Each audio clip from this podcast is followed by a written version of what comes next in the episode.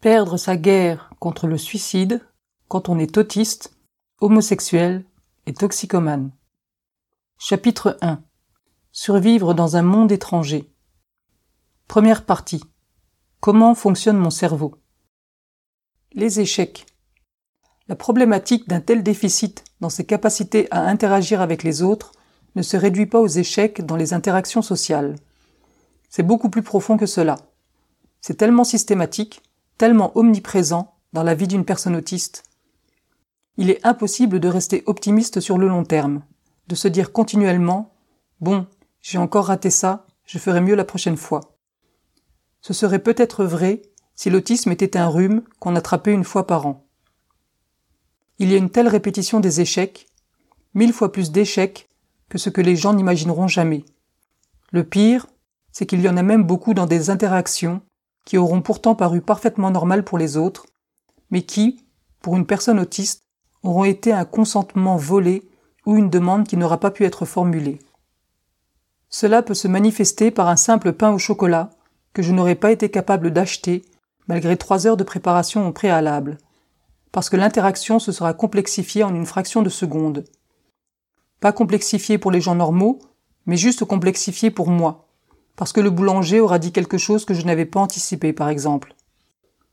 Cette accumulation d'échecs est accablante pour les personnes autistes, et cela a des conséquences très insidieuses et dangereuses avec le temps, car échec après échec, nous perdons espoir et nous nous isolons toujours plus.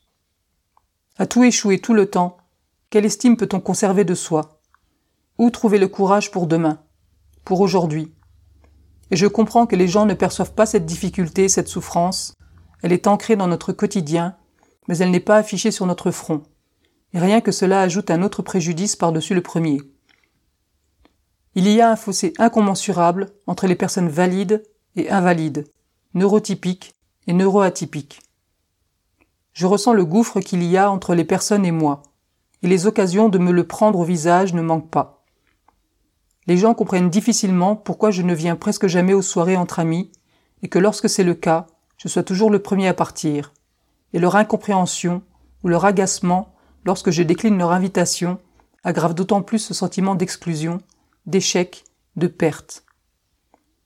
La plupart des gens ne peuvent pas imaginer tout ce que nous perdons à travers ces échecs. Des pertes incroyables. Nous perdons l'amitié des gens, nous perdons nos travail. Dans le cas incroyable où nous soyons parvenus à en obtenir un en premier lieu. Nous perdons tellement d'opportunités. Et surtout, nous perdons tout simplement la capacité de choisir. Ces lacunes de compréhension et de communication, elles ont brisé ma vie, et celle d'innombrables personnes autistes. Je sais que j'ai l'air de faire dans le misérabilisme, mais je ne trouverai jamais les mots de toute façon pour exprimer le préjudice de mes lacunes et les conséquences de ces échecs sur mon existence. Le quotidien a été un enfer toute ma vie à cause de cela.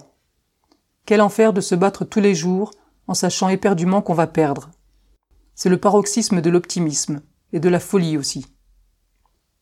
Je ne dis pas non plus qu'il ne faut pas se battre, qu'il n'y a pas une place pour nous dans cette société.